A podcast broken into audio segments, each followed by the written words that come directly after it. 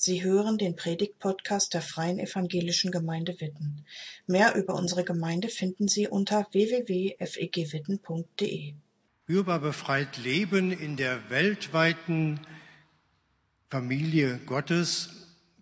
Das ist ja unser Jahresthema als Kinder spürbar befreit leben, eben aber auch als Kinder Gottes. Und damit gehören wir zu Gottes Familie und diese Familie ist weltumfassend. Ich bin in einer freien evangelischen Gemeinde groß geworden. Ich bin mit 15 getauft worden, mit 16 in die Gemeinde aufgenommen worden. Aber im Laufe meines Lebens habe ich viele Kontakte zu anderen Christen aus anderen Kirchen und Gemeinden gehabt. Und das will ich mal kurz schildern. Natürlich kommt man mit evangelischen und katholischen Christen zunächst einmal in Berührung in der Verwandtschaft, unter Freunden, unter Schulkameraden. Dann auch mit klassischen Freikirchen wie etwa Baptisten und Methodisten. Ich bin ja Redakteur des Kalenders Wort für heute und da arbeite ich mit einer baptistischen und methodistischen Kollegin zusammen. Während meiner theologischen Ausbildung habe ich auch äh, Einblick bekommen in die griechisch-orthodoxe Kirche, denn einer unserer äh, Seminaristen hat nach dem Grundstudium, nach den ersten Semestern aufgegeben und ist zurück nach Griechenland gereist, in seiner Heimat, um dort aber eine Ausbildung zum Popen zu beginnen. Den hatten wir besucht mit einigen Freunden und äh, er hat uns mit in den Gottesdienst genommen. Und der Vorteil war, wir haben ja von dem Gottesdienst gar nichts verstanden, aber er konnte uns alles erklären, was da jetzt so passiert. An meinem ersten Dienstort, da hatten wir Kontakte zu Mennoniten, auch zu Altkatholiken und unser Wohnungsvermieter, das war ein Adventist.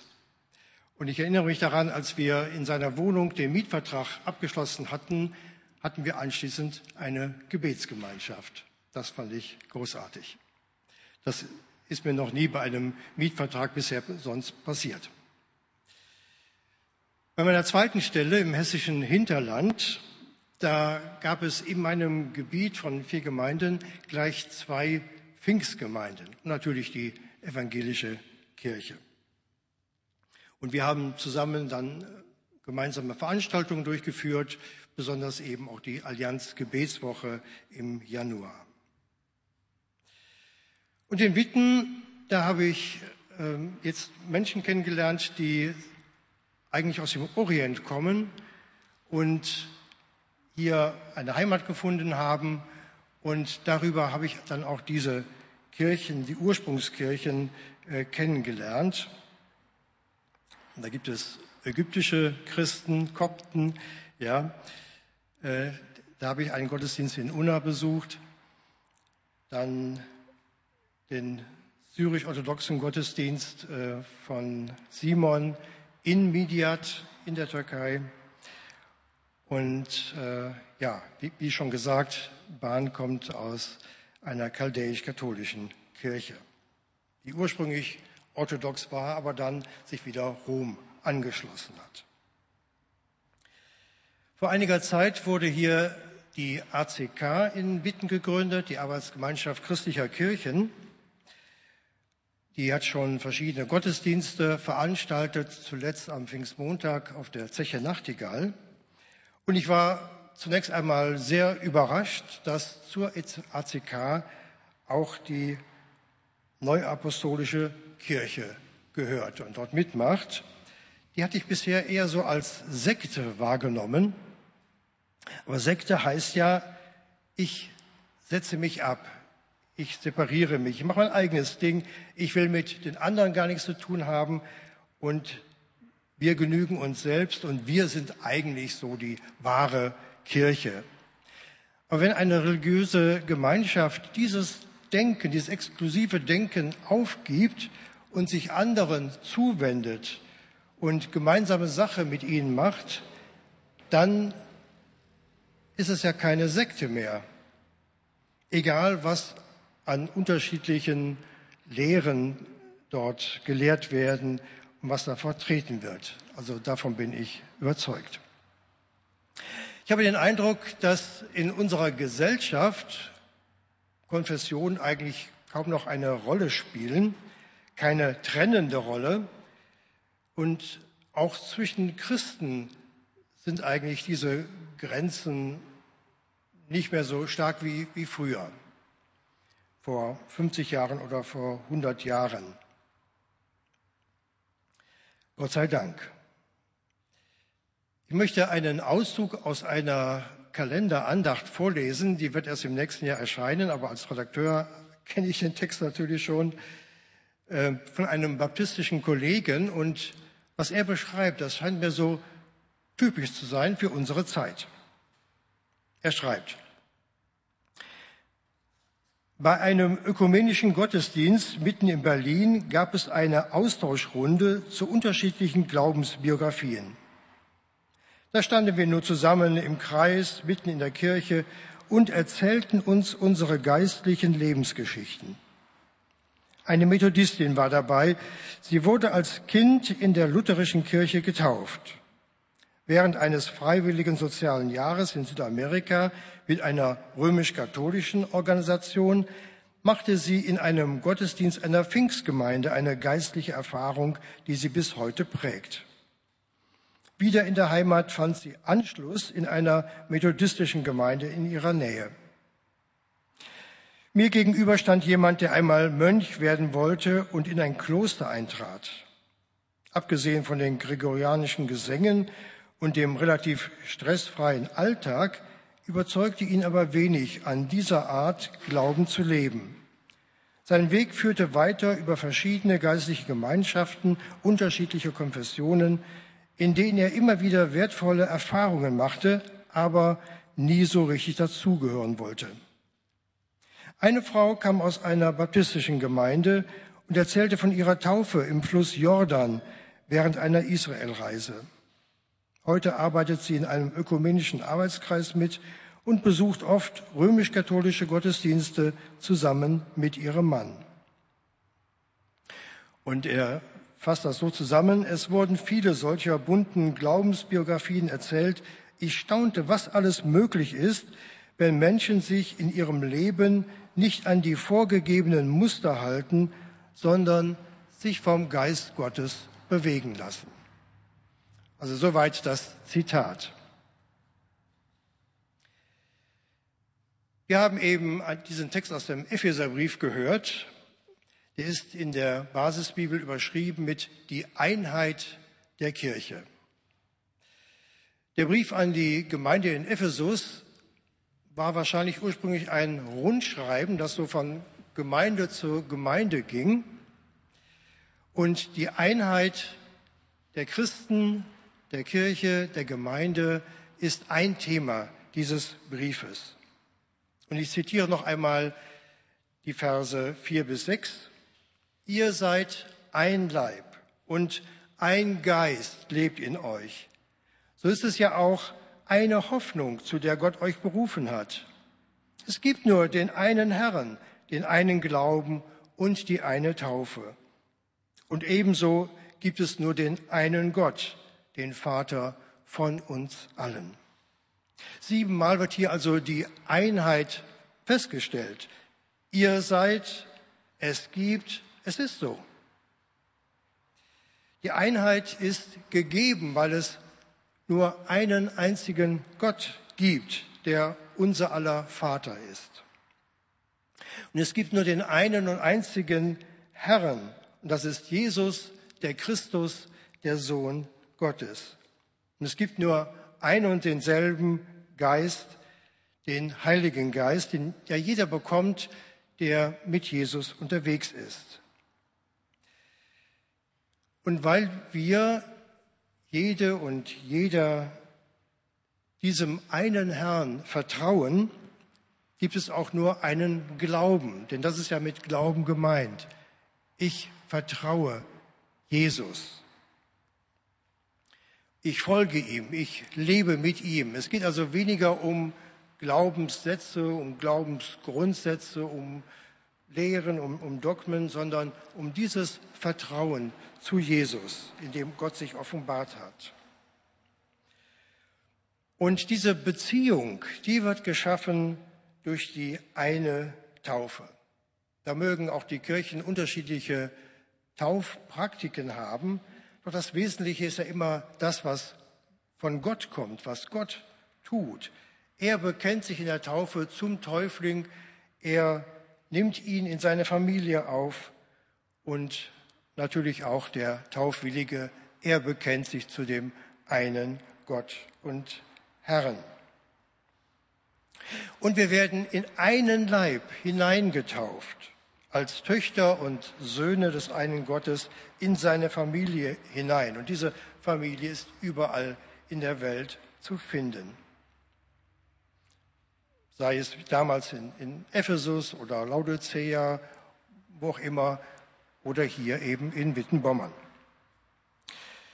Und weil dieser Leib, diese Familie Gottes in manchen Ländern ganz im Verborgenen leben muss und auch bei uns das manchmal gar nicht so sichtbar ist, dass wir zu einer Familie gehören, dass wir Kinder Gottes sind, warten wir darauf, dass dies in Zukunft einmal überall offenbar werden wird. Und das ist unsere eine Hoffnung, zu der wir berufen sind. Das war jetzt vielleicht ein bisschen theoretisch und sehr komprimiert, aber mir ging es darum zu zeigen, die Einheit ist von Gott gewollt und sie ist uns vorgegeben, sie ist uns geschenkt, sie ist so vorgesehen, aber vielleicht nicht immer überall deutlich sichtbar. Denn wir erleben, es gibt so viele Kirchen, es gibt so unterschiedliche Lehren, die dort vertreten werden, es gibt unterschiedliche Glaubenssätze, unterschiedliche, unterschiedliche Riten, unterschiedliche Verständnisse. Die einen verehren Maria und wenden sich in Bittgebeten an sie. Dazu kommen noch unzählige Heilige und andere lehnen das ab und sagen, Jesus ist unser Zugang zu Gott. Und in seinem Namen können wir mit Gott reden, können wir beten. Andere kennen sieben Sakramente, wieder andere nur zwei. Manche kennen gar keine Sakramente. Die einen taufen Säuglinge, die anderen nur Menschen, die sich bewusst für Jesus Christus entschieden haben. Die einen sind fokussiert auf Mission, Evangelisation, Gemeindegründung. Die anderen sorgen sich mehr um die Natur, um die Umwelt, die Schöpfung, um Gerechtigkeit, um Menschenrechte. Diese ganze Verschiedenartigkeit, die erleben wir. Und wie kriegen wir das mit der Einheit dann zusammen? Manchmal gibt es ja sogar Stress zwischen den Kirchen, nämlich in den Ländern, in denen eine Kirche dominiert oder vielleicht sogar Staatskirche ist.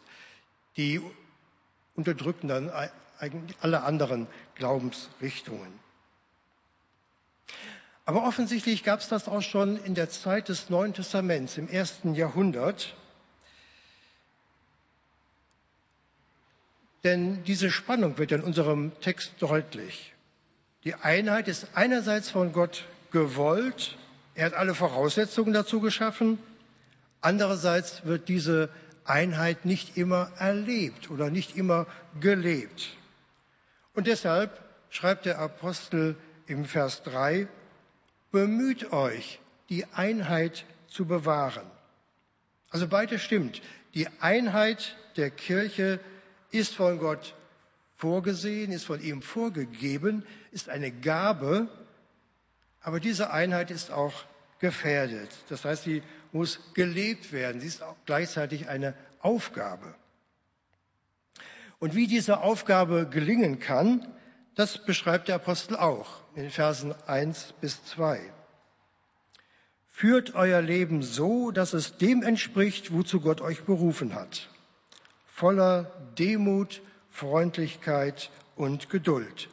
Ertragt euch gegenseitig in Liebe. Das ist also die Lösung. Wir können die Einheit bewahren, wir können sie leben, indem wir zum einen die Vielfalt wahrnehmen, zum anderen den Andersglaubenden, den anderen Kirchen mit Demut, Freundlichkeit, Geduld und Liebe begegnen.